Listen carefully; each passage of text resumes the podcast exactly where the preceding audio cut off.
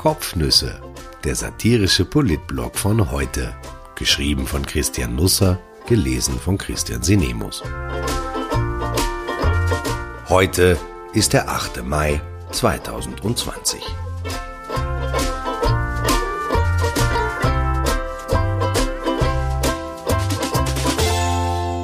Apfel muss. Eine Regierung ohne Glaskinn, ein Shop, da wollen alle hin. Jetzt ist auch der Regierung Covid schon irgendwie wurscht. Die Papamobile werden weggeparkt, irgendwann einmal wird es irgendwo, vielleicht auf der Piste 3 des Flughafens, einen Plexiglas-Autofriedhof geben und wir werden mit unseren Enkeln daran vorbeispazieren, auf eines der Wracks zeigen und sagen, schau, mit dem da ist der Kanzler gegen Covid-19 in den Krieg gezogen.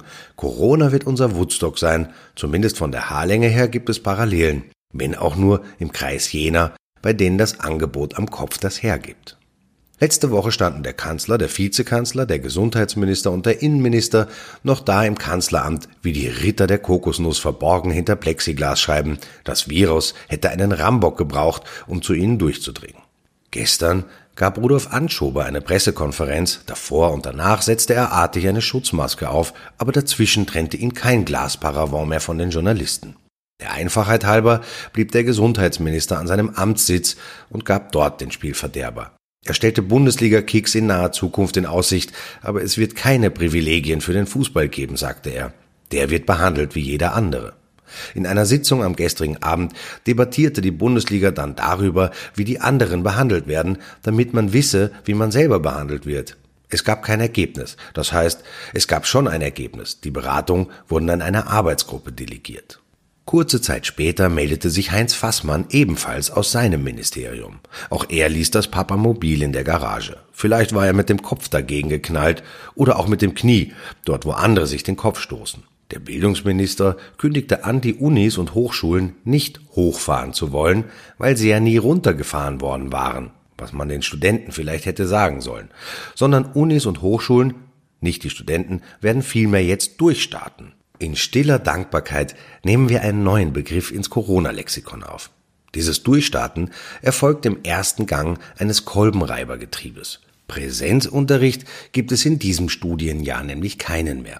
Prüfungen finden schon statt, aber aus der Ferne. Der Medizinaufnahmetest wird auf den 14. August oder auf Ende September verschoben. Ich hoffe, die angehenden Ärzte können immatrikulieren, ehe sie ihre erste OP am offenen Herzen durchführen dürfen warum man in einem Covid-Jahr, in dem uns die Bedeutung medizinischer Einrichtungen recht anschaulich vor Augen geführt wurde, nicht alle Bewerber aufnimmt, muss ich erst gedanklich sezieren. Es blieb Sebastian Kurz an diesem Tag vorbehalten, als erster Ritter der Kokosnuss mit dem Papamobil zur Pressekonferenz einzureiten und heranzufahren. Es war erst die dritte Pressekonferenz der Regierung an diesem Tag und es war noch nicht vorbei. Kurz trat Solo auf, aber das machte nichts, denn schließlich gibt es ja auch nur einen Papst. Oder zwei. Zumindest manchmal. Der Kanzler hatte zuvor im Kreisgezimmer, das mit dem Foto von Leopold Fiegel an der Mauer, an einer Videokonferenz der smarten Länder teilgenommen. Wie es der Zufall so wollte, war ein Fotograf in der Gegend. Die dabei entstandenen Fotodokumente zeigen den Kanzler gestikulierend. Sein Gegenüber ist ein abartig großer Monitor, auf dem seine Gesprächspartner in einen Mosaik aus kleinen Fenstern eingeblendet sind. Neben dem Kanzler sitzen seine außenpolitische Beraterin Barbara Kaudel-Jensen und sein Pressesprecher Etienne Berchtold.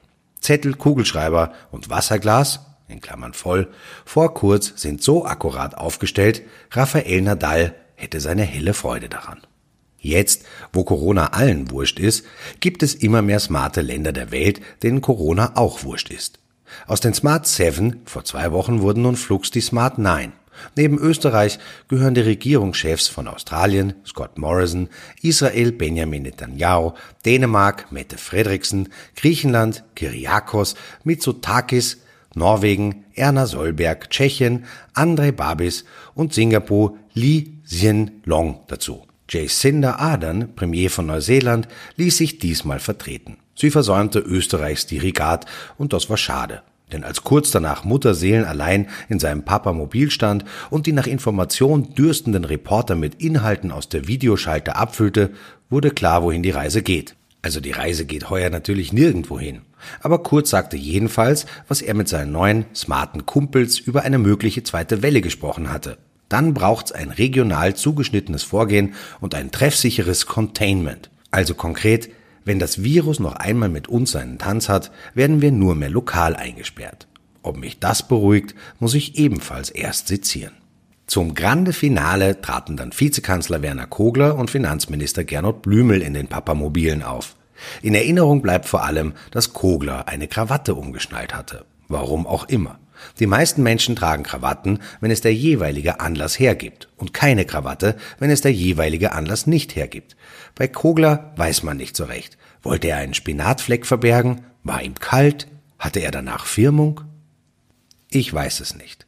Aber in der Pressekonferenz ging es zum wiederholten Male um die Millionen und Milliarden, mit denen der Wirtschaft geholfen wird. Wir müssten ja schon von Geld regelrecht erschlagen werden, wenn wir der Regierung so zuhören, wie viel sie für uns tut. Lauter Töpfe, Fonds, Garantien, Direktzahlungen, Subventionen und Zuschüsse. Ein süßer Brei, der nur so herausquillt aus dem Finanzministerium. Auf der anderen Seite klagen viele Unternehmer allerdings darüber, dass kein süßer Brei, kein Geld oder viel zu wenig Geld bei ihnen landet. Vielleicht kommen wir am Ende der Krise drauf, dass der Finanzminister die ganzen Hilfen auf ein falsches Konto überwiesen hat. Wenn er sich entschuldigt, werden wir ihm nicht böse sein, er macht das ja noch nicht so lange. Der Apple Shop ist der neue Baumarkt oder der neue McDonald's, die neue Germ oder das neue Klopapier. Wer gestern durch die Wiener City ging, kam ins Staunen. Vor dem Apfelladen, dem ersten, der in Europa aufmachte, hatte sich nicht eine Warteschlange gebildet, sondern es schlängelten sich gleich zwei um das Haus in der Kärntner Straße herum. In der linken Reihe mussten sich alle anstellen, die sich spontan zu einem Besuch entschlossen hatten, in der rechten jene, die einen Termin hatten. Beide waren fast gleich lang. Am Boden waren Haltelinien aufgebracht. Babyelefanten hätten aber Platzangst bekommen, denn nur wenige hielten sich an den empfohlenen Sicherheitsabstand. Vor dem Shop maßen Securities bei jedem Kunden die Temperatur. Übrigens, falls Sie spontan Lust auf einen Apfel bekommen haben, den nächsten freien Termin für einen Besuch bei Apple gibt es erst wieder am 14. Mai. Brei hin oder her. Es starten eben nicht alle mit gleich hoher Geschwindigkeit raus aus der Krise. Mit Krisen hat die SPÖ so ihre Erfahrungen. Viele davon in den letzten Jahren waren hausgemacht. Seit gestern hat man auch ein Gefühl, warum das so ist. Die Partei schafft es wie keine andere, die Ibiza-Blauen vielleicht einmal ausgenommen, sich mit solch großem Engagement der Selbstverstümmelung hinzugeben.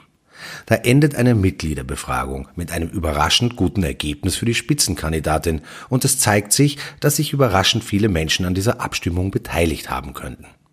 Einen Tag nach der eher batscherten Inszenierung dieses Erfolges bleiben unterm Strich Schummelvorwürfe, Intrigen, Geheimniskrämerei, eine Krisenfeuerwehr, die mehr anheizt als löscht. Heute muss sogar ein Notar das Ergebnis überprüfen. Eine Mitgliederbefragung ist an sich keine Raketenwissenschaft.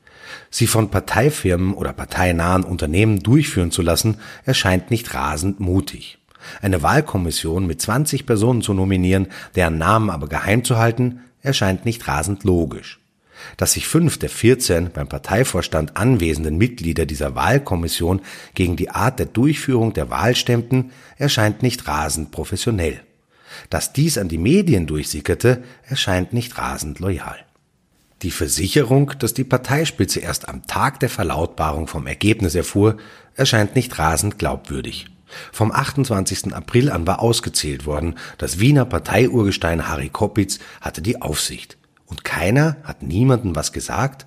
Die Parteivorsitzende hatte per Zufall ein Programmpapier dabei, das per Zufall genau auf jenen drei Forderungen aufbaute, die Mitgliedern in der Befragung am wichtigsten waren. Randy Wagner will erst kurz vor dem Parteivorstand das Ergebnis der Befragung erfahren haben, das in der Früh schon auf den Promillepunkt genau getwittert worden war. Und dann erdachte und verfasste sie in knapper Zeit spontan ihre Zukunftsansagen, um sie gedruckt dem Parteivorstand vorzulegen. Nun ja. Heute in einer Woche kehren unsere Kinder an die Schulen zurück.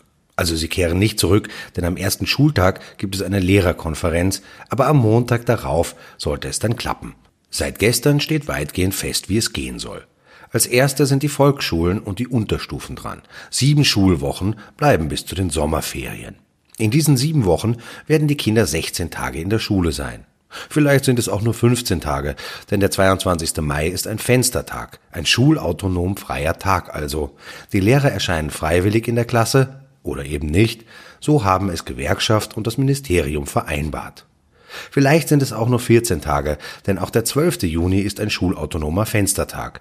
Genau genommen könnten es auch nur 13 Tage sein, denn am 3. Juli bekommen die Kinder Zeugnisse. Präsenzunterricht gibt es keinen. Am 29. Mai startet die Schule dann für Oberstufen, Berufsschulen und polytechnische Schulen. Aber auch da ist Lehrerkonferenz. Am darauffolgenden Montag kann es nicht losgehen, da ist Pfingsten, der Dienstag darauf auch frei, aber am Mittwoch erscheint die erste Gruppe zum Unterricht. In dieser und der darauffolgenden Woche sind die Kinder nur jeweils einen Tag in der Klasse und auch das ist nicht sicher, denn der 12. Juni ist ein Fenstertag. Und so ergibt es sich, dass die älteren Kinder der Gruppe A bis Schulschluss elf Unterrichtstage haben, die Gruppe B zwölf Unterrichtstage hat. Oder zehn beziehungsweise elf, wenn schulautonom frei ist, oder neun beziehungsweise zehn, wenn man den Zeugnistag wegrechnet. Man wird sich sputen müssen, wenn man noch ein bisschen Lernstoff aufholen will. Für die Eltern wird das keine Entlastung sein. Die Schulen können nämlich individuell festlegen, wie sie unterrichten. Im Wechsel eine Gruppe Montag bis Mittwoch, die andere Gruppe Donnerstag und Freitag. Oder wochenweise wechselnd. Oder jeden Tag wechselnd. Wenn Sie zwei Kinder haben, dann kann es passieren, dass immer eines daheim ist. Wenn Sie einen Job haben, wird das eher schwierig.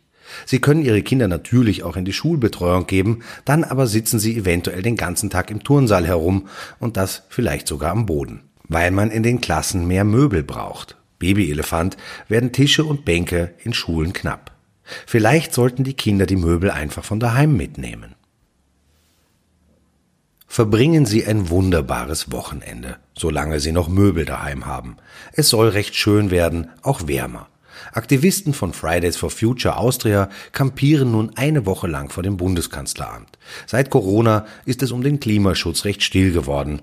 Das wird sich ziemlich rasch wieder ändern, vermute ich. Die angespannte wirtschaftliche Lage dürfte die Debatten hitziger machen. Dass ein grüner Vizekanzler nun an der Rettung der Auer maßgeblich mitwirken will und mitwirken muss, zeigt das Dilemma von Umweltschutzpolitik auf. Da hilft kein Plexiglas. Bis Montag, wenn Sie mögen.